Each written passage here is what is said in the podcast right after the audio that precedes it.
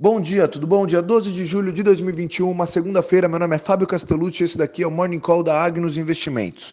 Bom, falando um pouco de futuros, os de Nova York estão mistos com S&P Dow Jones caindo e a Nasdaq já está subindo. A Europa segue caindo, a Ásia segue subindo e o futuro do Ibovespa já está em alta. Na agenda de hoje teremos apenas a balança comercial do Brasil às 15 horas da tarde. Bom, falando um pouco do cenário internacional, os investidores se preparam para o início da temporada dos resultados do segundo trimestre de 2021. O sentimento segue positivo e um consenso aponta lucros acima de 40%.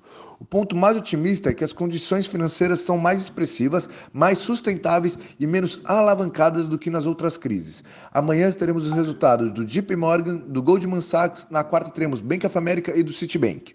Quanto à variante Delta na Europa, o ritmo de ameaça segue bem grande e seguimos então na segunda semana de queda na Europa. No setor local, a semana passada foi marcada por volatilidade. Na sexta-feira, o índice brasileiro nos Estados Unidos, que chama EWZ, subiu 1,3%. Nessa semana a gente não vai ter muito destaque na agenda. Então o destaque segue no cenário político, com a CPI do Covid, com a reforma tributária e outro ponto que entrou no radar é a crise hídrica. Estamos também entrando na janela de IPO aqui no Brasil e podemos ter até quatro empresas abrindo IPO nessa semana. A oferta deve bater até 9 bi de reais.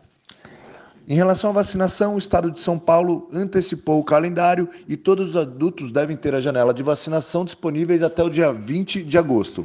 Para finalizar, falando também de, de vacinação, a Latam anunciou na noite da sexta-feira que a operação prevista para julho subiu, de, subiu para 34%, ou seja, 418 voos diários.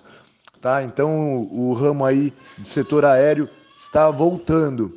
Bom, desejo a todos bom dia, bons negócios e forte abraço.